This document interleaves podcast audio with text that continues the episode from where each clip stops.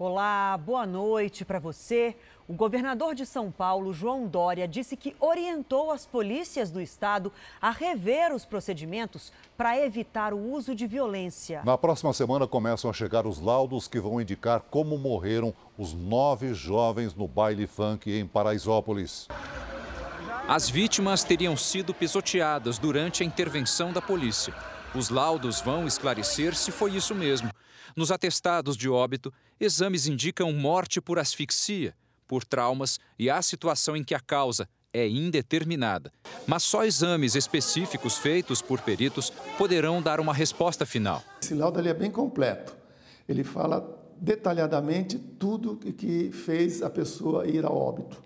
E mesmo que o local do crime não tenha sido preservado, é possível saber as condições em que as mortes ocorreram. Você tem como saber se essa cena é pré-histórica, ou seja, preserva todo o que aconteceu sem nenhum movimento, ou se ela foi adulterada. Denúncias contra ações policiais são muito frequentes na corregedoria. Dados da própria PM mostram que de janeiro a outubro deste ano foram registradas 2.479 investigações contra a Polícia Paulista, o que representa um inquérito aberto a cada três horas. Desses inquéritos, cerca de 200 policiais são demitidos ou afastados todo ano. Ou seja, é uma instituição histórica que tem respeito e que corta na carne. Mesmo assim, o governador de São Paulo pediu uma reavaliação dos métodos usados pela PM. Rever protocolos e identificar procedimentos que possam melhorar e inibir, se não acabar com qualquer perspectiva da utilização de violência e de uso desproporcional de força em qualquer acontecimento eh, no estado de São Paulo. Veja agora outros destaques do Jornal da Record. Preso suspeito de transportar droga e fornecer armas ao tráfico. Humorista e mais três pessoas morrem em tiroteio do BOP no Rio. Contra a reforma da Previdência, a França tem maior greve em 20 anos. O presidente Bolsonaro anuncia aumento do limite de compras no exterior. E os dois jovens que, por erro de reconhecimento, foram presos injustamente.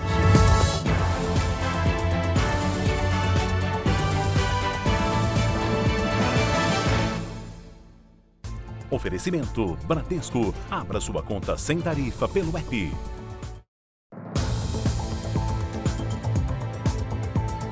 Preso em São Paulo, suspeito de administrar uma das rotas do tráfico internacional de drogas e armas para uma facção criminosa. Na operação foram apreendidos nove aviões, carros de luxo e também pistolas.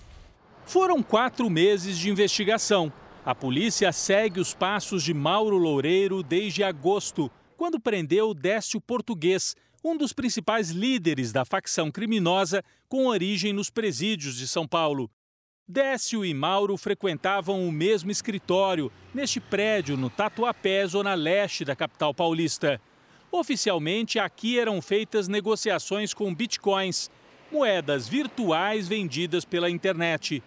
A polícia imaginava que Loureiro, de nacionalidade portuguesa, seria o responsável por lavar dinheiro para criminosos brasileiros. Mas a investigação mostrou que ele tinha um papel mais importante Segundo a polícia, Loureiro administrava pessoalmente o comércio de drogas e armas que eram transportadas desde a fronteira com o Paraguai até o interior paulista. Ele utilizava aviões de pequeno porte que pousavam em pistas clandestinas, principalmente nas regiões de Campinas e Bragança. Loureiro já foi investigado duas vezes aqui no Brasil pela Polícia Federal e tem passagem por tráfico de drogas em Portugal. Na casa em que Loureiro morava, num condomínio em Paulínia, a polícia apreendeu carros de luxo, armas e esse tablete de cocaína que estava num armário no quarto da filha dele. O investigado arrancou o tablete da mão do policial e atirou para o andar de baixo da casa, quebrando a mesa da sala. É o monstruário que ele tinha para seus clientes, por isso que ele foi preso em flagrante. Também foram apreendidos nove aviões que estavam num hangar no aeroporto de Bragança Paulista. As aeronaves eram usadas na rota entre Ponta Porã e São Paulo. Drogas e armas eram distribuídas na região metropolitana, uma parte era enviada para Portugal, através do Porto de Santos. A polícia também encontrou planilhas indicando que Loureiro já movimentou 50 milhões de euros. Ele falou que ele está investindo para montar um banco nos Estados Unidos para trabalhar com pedra preciosa. Na Baixada Santista, um homem atirou na mulher e depois matou cinco pessoas da mesma família. Não eram nem seis da manhã quando os vizinhos ouviram os tiros. Parecia um, uma guerra, assim. Era muito tiro. Alexander Correia, de 48 anos, invadiu a casa, matou a ex-amante e quatro parentes dela. Há um cenário de que ele recarregou essa arma por várias vezes, então mostra que ele realmente é, se preparou para isso. Robson estava na casa da frente, que fica no mesmo terreno, e se trancou no banheiro com o filho de 7 anos. A mulher dele é uma das vítimas. Tranquei a porta, fui pro banheiro, fiquei abaixado com ele, esperando ele ir embora. Meu sogro correu, né, pedindo um socorro, então ele foi atrás dele. Se não fosse isso, ele tinha invadido a minha casa e Além da ex-amante, morreram a mãe e o padrasto, a cunhada e uma sobrinha. Antes de cometer essa série de assassinatos, Alexander tentou matar a esposa na casa onde viviam, em outro bairro. Ele não se conformava com o fim do relacionamento. A mulher iria se mudar hoje com a filha do casal. A esposa de Alexander, de 40 anos, registrou boletim de ocorrência de agressão contra o marido no ano passado. E este ano soube que a ex-amante moveu ação de paternidade para confirmar que Alex era pai do filho dela. A Polícia Civil investiga a motivação do crime. A esposa foi internada com um tiro no braço e outro na cabeça e se recupera de uma cirurgia, segundo o hospital. Depois dos crimes, Alexander voltou para casa e cometeu suicídio. Doze mulheres procuraram a polícia para denunciar abusos praticados por um médico ginecologista em Belo Horizonte. O Conselho Regional de Medicina abriu sindicância para investigar a conduta do médico. Esta mulher é enfermeira e trabalhava com o médico. Há um ano, ela denunciou os supostos abusos. Os abusos eram abraços, beijos, carícias, fotos, vídeos e sempre convidando você para fazer um toque. Em seguida, ela foi afastada e demitida.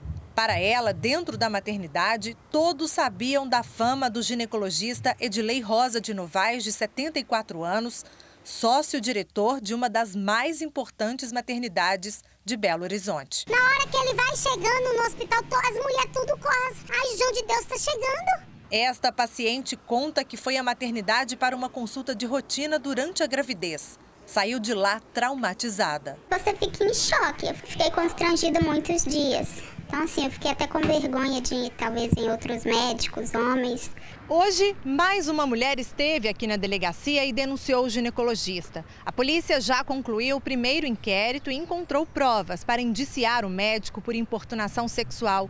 As novas denúncias estão sendo investigadas. Edilei já foi ouvido e, depois de pagar 20 mil reais de fiança, foi liberado. Ao todo, 12 mulheres já registraram denúncia contra Edilei Rosa. Todas afirmam ter sido assediadas pelo ginecologista. As investigações correm em segredo de justiça. O Conselho Regional de Medicina de Minas Gerais abriu sindicância para investigar a conduta do médico. O advogado de defesa do médico disse que as acusações são falsas. O hospital informou que o médico está afastado até a conclusão do inquérito. O governo de Pernambuco negou que um hospital público no Recife esteja correndo risco de desabar. O Jornal da Record mostrou essa semana imagens do prédio cheio de rachaduras. Vamos ao vivo conversar com o repórter Jairo Bastos, que tem as informações. Boa noite para você, Jairo. Olá, Adriana, boa noite para você, boa noite a todos. Em entrevista coletiva hoje, representantes do Hospital, Defesa Civil e também do governo disseram que a situação está sob controle e descartaram a possibilidade de desmoronamento. De acordo com a Secretaria de Saúde de Pernambuco, vistorias estão sendo feitas no Hospital Getúlio Vargas desde a semana passada, quando funcionários ouviram um estalo e também sentiram a estrutura do prédio balançar. Uma licitação vai ser feita para definir a empresa que vai fazer as reformas no hospital. Do Recife, Jairo Bastos. Obrigada, Jairo. Vamos seguir aqui no telão porque a cesta básica subiu em nove das 16 capitais brasileiras pesquisadas pelo Diese. E o preço da carne subiu em todas. Vamos ver alguns detalhes dessa pesquisa? Olha só. Em Vitória, o aumento da cesta básica foi o maior, 7,89%. Mas a cesta básica mais cara do Brasil é a de Florianópolis, 478 reais. Agora vamos ver o valor da cesta básica, a capital que teve mais queda no preço, Porto Alegre, queda de 2%, e a cesta básica mais barata do Brasil é a de Aracaju, 325 reais.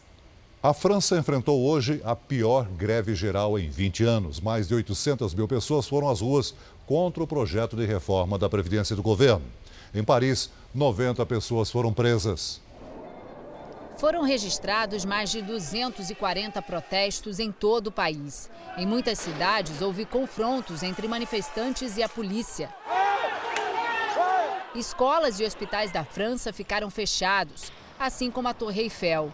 A paralisação também afetou os serviços de transporte. 90% das viagens de trem de alta velocidade e centenas de voos foram cancelados. O presidente Emmanuel Macron quer simplificar o sistema de pensões na França, que tem mais de 40 planos com diferentes idades e benefícios de aposentadoria. Trabalhadores ferroviários, marinheiros, bailarinos da Ópera de Paris, por exemplo, podem se aposentar até 10 anos antes que o trabalhador comum. A reforma prevê a eliminação de dezenas de regimes especiais. Alguns sindicatos vão manter a greve até segunda-feira. Três pessoas foram presas na maior apreensão de metanfetamina da história da Austrália. A carga ilegal foi avaliada em mais de 3 bilhões de reais. Dois homens e uma mulher esconderam uma tonelada e meia da droga num carregamento de alto-falantes. Pesquisadores americanos criaram uma pílula anticoncepcional que deve ser usada apenas uma vez por mês. Vamos ao vivo até Nova York falar com a nossa correspondente Heloísa Vilela. Heloísa, boa noite. Mais fácil, né, para não esquecer. Mas como é que funciona esse medicamento? Boa noite, Adriana. Exatamente, vai ser bem mais difícil esquecer de tomar essa pílula que tem formato de estrela. O comprimido tem uma camada externa de gelatina, por isso fica no estômago sem se dissolver durante mais tempo, semanas, e vai soltando pouco a pouco a quantidade de hormônio necessária para evitar a gravidez. Os testes preliminares em animais mostraram que o produto funciona. A pílula é um dos métodos anticoncepcionais mais eficientes que existem quando usada corretamente. Mas no método atual, se esquecer de tomar uma dose ou duas, pode resultar em uma gravidez que não estava nos planos. Adriana Celso. Obrigada, Luiz. Na próxima terça-feira tem estreia aqui na Record TV. Às oito e meia da noite começa a nova novela Amor Sem Igual. Hoje, uma coletiva de imprensa reuniu atores e diretores da novela no Rio. Dia de encontros e dos atores assistirem pela primeira vez às cenas já gravadas. Deixei o fogão além aceso.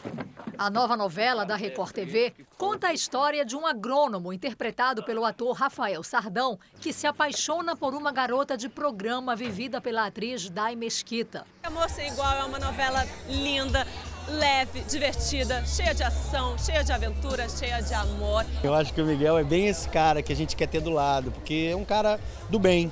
Amor Sem Igual também vai abordar temas como doação de órgãos, filhos que querem sair de casa e garotos que sonham em ser jogadores de futebol. Agora a novela é às oito e meia, então a gente pode dar uma densidade maior nesse horário mas mesmo assim é uma novela para a família. Mais de 50 atores, jovens e veteranos, estão no elenco. Ô, Leandro. Tiago Rodrigues estreia na Record TV como um vilão. Foi um convite assim irrecusável. Eles estão me recebendo aqui com muito carinho, estou encontrando um ambiente de trabalho maravilhoso e estou super feliz. A novela foi apresentada à imprensa em um dos cenários da trama, o Mercado Municipal de São Paulo. E todo mundo pôde se sentir realmente na capital paulista. Os boxes são iguaizinhos aos que tem lá. Tem flores, frutas, queijos, até o elenco pôde testar os sabores. Só o Castrinho é que chamou a atenção para um detalhe. A gente só não se sente São Paulo porque quando vai beijar a mulher, beija duas vezes. São Paulo é uma só. Tá entendendo? Falar nisso, você não me beijou. Rio ou São Paulo? Rio. Minas são três. Então anote aí a nova novela da Record Amor Sem Igual. Estreia na próxima terça-feira, às oito e meia da noite. E no r7.com você encontra uma entrevista com a autora da novela, Cristiane Friedman. Acesse o r7.com barra Amor Sem Igual. Veja ainda nesta edição, a operação do BOP termina com a morte do humorista Bonitinho no Rio de Janeiro. E na nossa série especial, eles foram reconhecidos de forma errada e na cadeia pagaram o preço da desonra.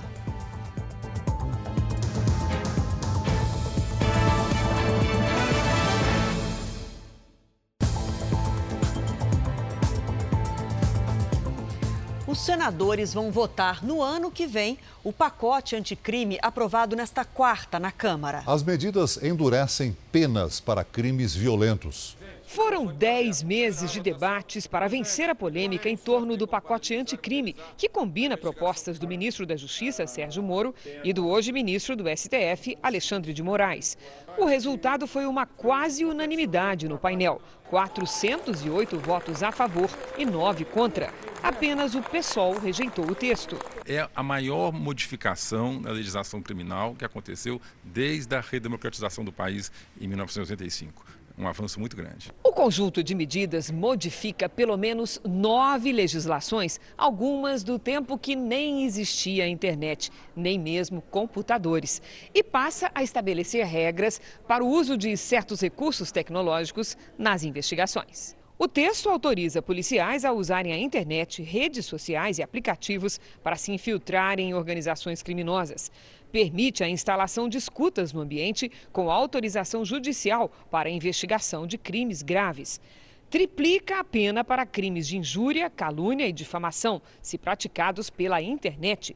Mas o foco principal são os crimes violentos. Haverá aumento de pena de 20 para 30 anos nos casos de homicídio com arma de uso restrito, de 8 para 12 anos o comércio ilegal de armas. Entre as principais medidas, a que acaba com a liberdade condicional e o saidão para presos por crime hediondo com morte. O ministro Sérgio Moro veio à Câmara para tentar até o último instante restabelecer pontos retirados do texto original, como o que amplia a proteção a policiais por meio do excludente de ilicitude. Agora, Moro promete trabalhar para convencer os senadores que só tratarão do tema no ano que vem. É uma grande vitória para a área da justiça e da segurança pública. Em relação ao que não foi aprovado, se vai trabalhar para restabelecer no Senado ou, eventualmente, por projeto à parte. O Ministério Público pediu investigação em Brasília contra um dos procuradores da Lava Jato de Curitiba. O Superior Tribunal de Justiça vai apurar as denúncias. O Procurador Regional da República, Januário Paludo, passou a ser investigado num procedimento criminal. O pedido partiu da Procuradoria-Geral da República, com base em informações obtidas pela Polícia Federal. Paludo teria sido citado em mensagens do doleiro Dário Messer. O material faz parte da Operação Patron, Segundo fontes do Ministério Público, Messer teria afirmado à namorada, advogada Mira Taide, que Paludo recebia propina para livrá-lo de investigações e que, além dele, outros dois doleiros também teriam feito o mesmo. Cláudio Fernando de Souza, conhecido como Tony, e Vinícius, chamado de Jucabala. A investigação está sob sigilo. A Corregedoria do Ministério Público também abriu sindicância para apurar o caso. Os procuradores da Força Tarefa da Lava Jato no Paraná afirmaram em nota que a investigação contra Messer, em Curitiba, foi conduzida por outro procurador e que Paludo não atuou no processo. O procurador Januário Paludo não quis gravar entrevista. Um perito judicial foi preso hoje no Rio de Janeiro numa nova fase da Operação Lava Jato. Ele é suspeito de fraudar laudos e receber quase 5 milhões de reais de propina de empresários de ônibus investigados no esquema de corrupção comandado pelo ex-governador Sérgio Cabral. Um apartamento de luxo em Niterói e uma mansão em Búzios. A vida de ostentação, segundo o Ministério Público Federal, é incompatível com os rendimentos do perito judicial Charles Fonseca, preso hoje em mais uma etapa da Operação Ponto Final, que investiga pagamento de propina de empresários do transporte a políticos. Charles é suspeito de fraudar laudos judiciais para favorecer empresas de ônibus. Quem confirma os pagamentos é o doleiro Álvaro Novis, um dos operadores do esquema comandado pelo ex-governador Sérgio Cabral. O doleiro apresentou à Justiça comprovantes da entrega do dinheiro em espécie feita por uma empresa de transporte de valores em imóveis do perito. Ao todo, quase 5 milhões de reais. A propina sairia da Federação das Empresas de Transportes de Passageiros do Rio de Janeiro para o Ministério Público Federal, Charles William usou influência no Tribunal de Justiça do Rio, onde ainda trabalhava, para ajudar a organização criminosa. Em liberdade, os procuradores acreditam que ele poderia atrapalhar as investigações e destruir provas. Eles também não descartam a participação de outros peritos no esquema. Nas demandas em que ele não era nomeado perito judicial, ele atuava como assistente técnico das empresas de ônibus e fazia um, um meio de campo com os peritos judiciais nomeados nas diversas ações. Então é possível que nessa qualidade ele tenha intermediado também o recebimento de vantagens indevidas por esses peritos. A Federação das Empresas de Transporte de Passageiros do Rio disse que colabora com as investigações. Nós não conseguimos contato com as defesas de Charles Fonseca e Álvaro Novis. Veja a seguir a operação do BOP que terminou com a morte do humorista Bonitinho na saída de um baile funk. Na série especial, o prejuízo material e moral dos inocentes presos por erro de reconhecimento.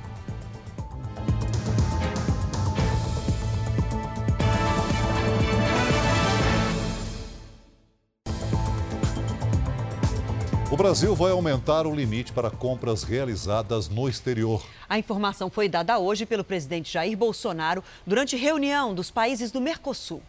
Na chegada a Bento Gonçalves, o presidente desceu do carro para cumprimentar um grupo de estudantes. Já na abertura da reunião dos chefes e representantes de Estado, Bolsonaro falou ao lado dos presidentes do Paraguai, Mário Abdo Benítez, e da Argentina, Maurício Macri, que não foi reeleito e fez sua última participação em encontros do bloco. O presidente falou sobre seu primeiro ano de governo. Nesse período, avançamos muito em nossa agenda de reformas estruturais para transformar o Brasil e resgatar nossa credibilidade em todo o mundo. Realizamos a reforma da Previdência, fundamental para alcançar o equilíbrio das contas públicas e consolidar o crescimento sustentado. Jair Bolsonaro também deixou um recado claro a Alberto Fernandes, político de esquerda que assume a presidência da Argentina na próxima semana.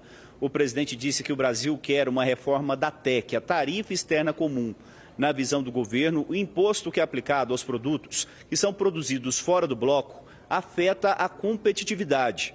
Bolsonaro falou ainda em evitar retrocessos. O Brasil confia na abertura comercial como ferramenta de desenvolvimento e, por isso, insiste na necessidade de reduzir ou revisar a tarifa externa comum.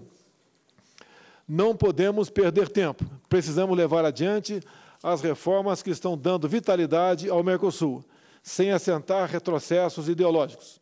No encontro foi autorizada aos países membros do Mercosul a elevação do limite de isenção das compras no exterior de 500 para mil dólares, o equivalente a 4.200 reais. Cada país decide se vai adotar o novo limite e a Receita Federal vai decidir quando a medida passa a valer no Brasil. A reunião marcou também a passagem da presidência do Mercosul para o Paraguai foram assinados acordos para permitir parceria policial nas regiões de fronteira e para que assinaturas digitais tenham validade em todo o bloco.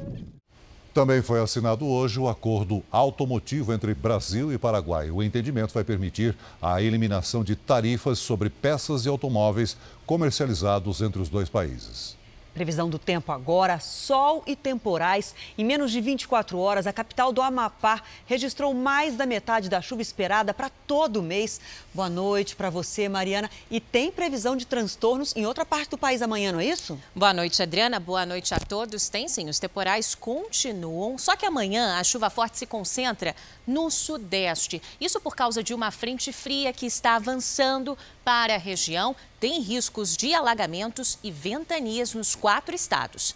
Entre o norte de Mato Grosso e o sul Mato Grosso do Sul e Roraima, Roraima, pancadas a qualquer momento. Sol do Ceará até a Bahia. Tempo firme também na metade sul do Brasil. Em Porto Alegre e em Natal, calor com máximas de 31 e 31 graus. E os temporais também atingem a Vitória, né? Espírito Santo. É, faz 29 graus. Com tempo delivery agora, o pedido vem de Minas, viu? É o Emanuel de Carangola, que quer saber se a chuva continua por lá, Mariana. Oi, continua assim, pelo menos até a metade do mês, viu? Máxima de 29 graus aí amanhã. Agora aqui em São Paulo chove forte já nas próximas horas. Na verdade, a chuva já chegou com friozinho. A, a tendência é que a temperatura diminua e amanhã faz 22 graus. Para mim é frio de edredom já. Pois é, para mim também. Até amanhã. Tchau. Uma operação policial no Morro do Dendê, na zona norte do Rio de Janeiro, terminou com quatro mortos, entre eles o humorista Bonitinho, conhecido nas redes sociais. Moradores registraram o som dos tiros. Segundo a Polícia Militar, a operação foi para prender traficantes na saída de um baile funk, uma festa que acontecia para comemorar o aniversário de um dos chefes do morro. Quando o tiroteio terminou, foram encontrados quatro mortos. Uma das vítimas foi o humorista Diego de Farias Pinto, o Bonitinho. Ele tinha ido fazer um show na comunidade, como mostra esse vídeo, postado horas antes do tiroteio. Bonitinho! Bonitinho estava no carro com dois empresários. Um amigo acompanhava o grupo em uma motocicleta. Todos morreram. Meu caçulinha foi embora, fazer o quê? Avisei muito a ele, não vai nesse lugar, mas ele é lá que ele arrumava o show pro garoto, pro garoto, né? Em nota, a PM disse que a troca de tiros começou após o ataque dos criminosos e que abriu um inquérito para investigar o caso. Bonitinho ficou conhecido por causa de memes na internet, onde tinha mais de 400 mil seguidores. Ele conquistou o carinho de famosos, como o cantor Nego do Borel. Eu acordei com uma notícia muito triste aí. Hoje o nosso país está muito complicado. O fanqueiro MC Maneirinho também lamentou a morte. A comunidade muito gostava dele, então com certeza ele estava ali para transmitir alegria e pô, no final da noite acabou acontecendo essa fatalidade com ele. Agora há pouco a gente mostrou que o presidente Jair Bolsonaro participou hoje de uma reunião com os países do Mercosul no Rio Grande do Sul. De lá, ele foi direto para o Rio de Janeiro, onde acompanha agora, dentro do Maracanã, uma partida do Flamengo. Quem traz as informações para a gente ao vivo é o repórter Pedro Paulo Filho. Boa noite, Pedro. Boa noite, Adriana. Boa noite a todos. O presidente Jair Bolsonaro chegou agora há pouco aqui ao Maracanã e entrou pelo portão 10 que dá acesso à tribuna de honra. E essa, na verdade, é a segunda vez que Bolsonaro assiste a um jogo do Flamengo. Em junho, ele também esteve no estádio Mané Garrincha, em Brasília, para assistir uma disputa contra o CSA. Hoje, o Flamengo, campeão brasileiro antecipadamente, vai disputar a partida contra o Havaí, pela penúltima, penúltima rodada do campeonato. Esse jogo também vai ser uma despedida do time antes de viajar para o Catar, onde vai disputar o Mundial de Clubes. Do Rio de Janeiro, Pedro Paulo Filho. Obrigado, Pedro Paulo. O reconhecimento errado é a maior causa de presos inocentes no Brasil. E não há no país uma lei que determine regras para indenizar essas pessoas. Quase sempre a justiça absolve os suspeitos por falta de provas e não porque eles não cometeram o crime.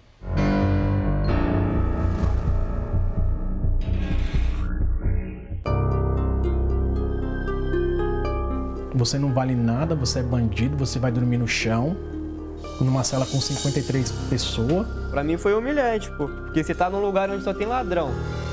Aí os caras vêm pra conversar com você, o que aconteceu? Pá, você roubou o quê? Aí eu falo, mano, não roubei ninguém, mano. Tô aqui injustiçado. Aí os caras tiram um barato, né? Muitos tiram um barato. Honra, substantivo feminino.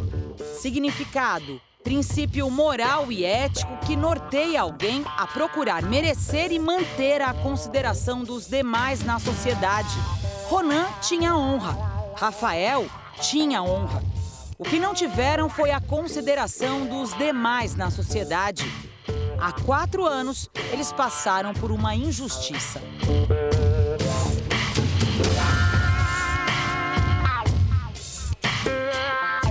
O policial viu e falou: Vixe, agora já era, a casa caiu pra vocês, você vai ter que assumir.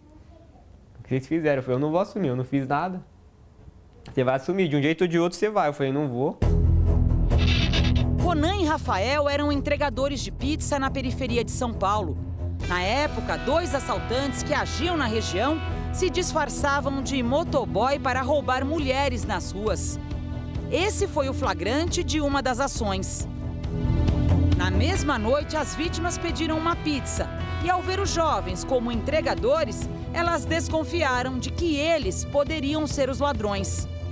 A polícia foi chamada e, mesmo negando qualquer relação com o crime, eles foram levados à delegacia para passar pelo reconhecimento. Ela falava que era, era um moreno, alto, mais escuro e um, um mais claro. Colocaram eu e o Ronan numa, numa cela assim com vidro e só tinha nós dois. Aí a mulher veio e falou: Foi eles, mano.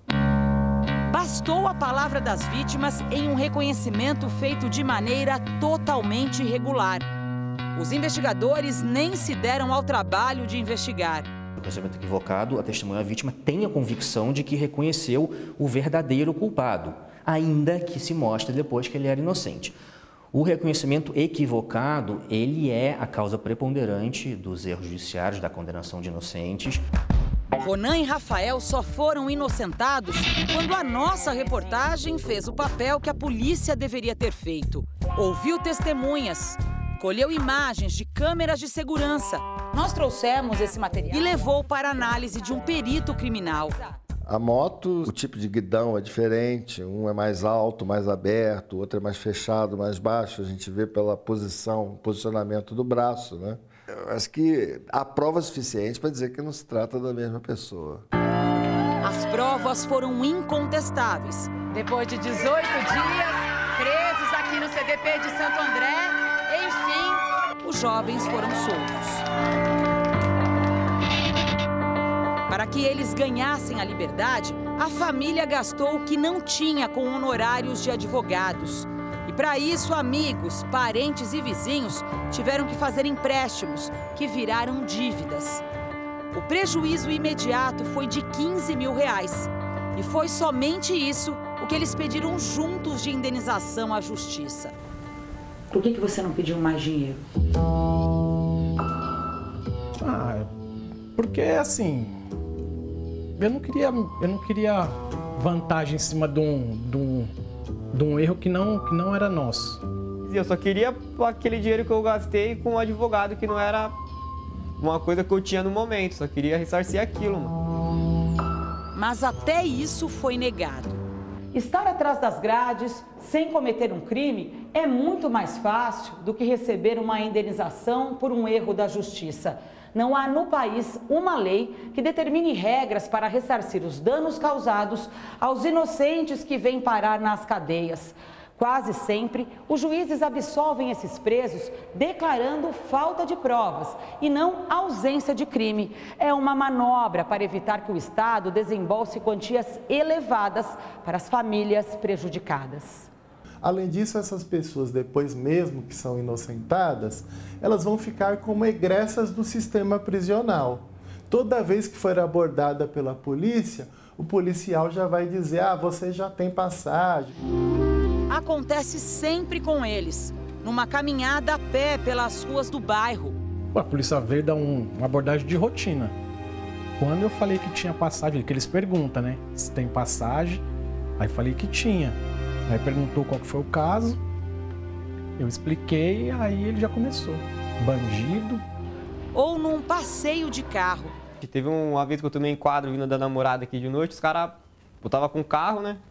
Perguntou de onde você tirou esse carro? Foi trabalhando. Tirou trabalhando, mas você é vagabundo, você é bandido.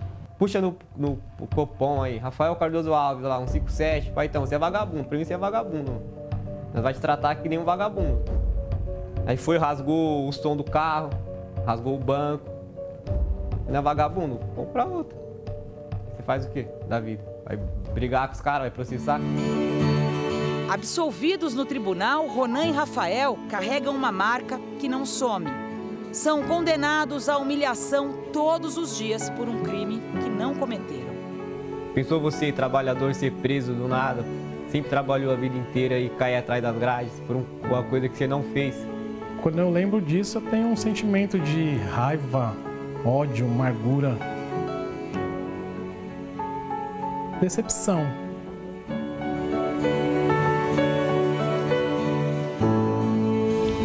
Jornal da Record termina aqui. A edição de hoje na íntegra e também a nova, a nossa versão em podcast estão no Play, Plus e em todas as nossas plataformas digitais. E à meia-noite e meia tem mais Jornal da Record com o Sérgio Aguiar.